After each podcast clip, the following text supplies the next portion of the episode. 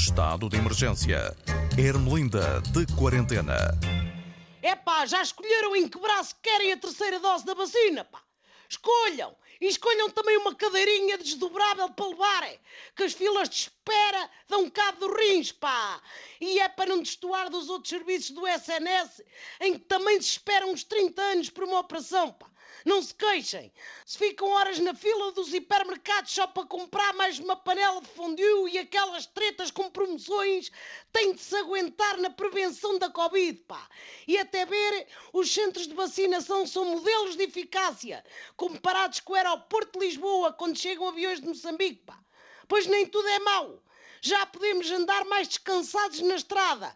O ministro Eduardo Cabrita admitiu-se, pá, quer dizer o ministro. O passageiro Eduardo Cabrita, que é assim que ele quer ser tratado. Este homem esteve envolvido em tantas trapalhadas que parecia mais um inspetor que usou da administração interna, pá. Uma coisa sabemos que ele é, o grande amor de António Costa, que o primeiro-ministro até lhe chamou excelente ministro, o que é esquisito, pois mais ninguém vê a coisa assim. Aliás, ao contrário, mal comparado, é como alguém dizer que a sua dona Amália cantava mal, pá. E viram a declaração romântica do Eduardo Cabrita, melhor, é, do passageiro Eduardo Cabrita na despedida. Parecia ao fim do Dr. Gibac, pá. Mais um bocado e tinham de pôr bolinha encarnada no canto do ecrã. O ex-ministro enalteceu o amigo Costa a importância da solidariedade numa altura de tragédia, mas esqueceu-se de acionar o seguro de decência para com terceiros. Quem é? O motorista. Ele que se amanhe, pá. Adeus e até um dia, de som nunca à tarde. Para não haver mexidas até às eleições, a Ministra da Justiça passou a ter dois empregos e ficou com a administração interna também.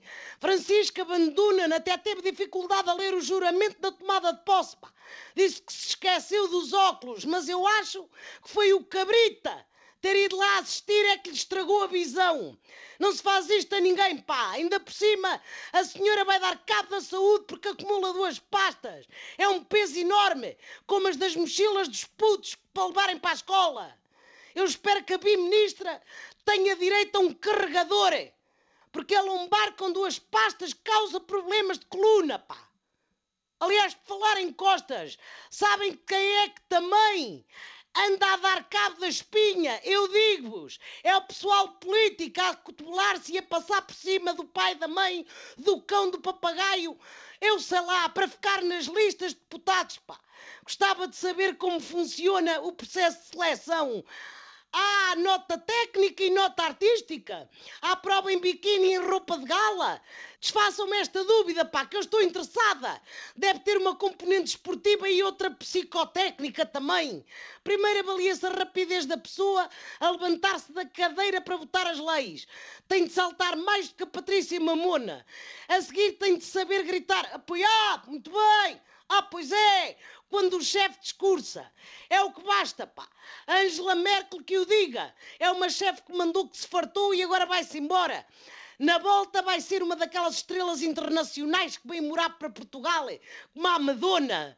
A pandemia é que não está para viagens. Os números continuam a aumentar e o famoso RT não para de RTlar. É o raça do Omicron. Esta variante é mais pegajosa que eu sei lá. O que vale é que a nossa famosa Dream Team está a tomar conta da situação em três frentes. Marta Temido no Ministério, Graça Freitas na DGS e Gouveia Melo no programa Alta Definição. Não facilitem, pá. Um jardim zoológico da Bélgica detectou Covid em hipopótamos. Isto é que é uma notícia de peso. Olhe com esta boa. Ai, que já estou cansada. Até para a semana!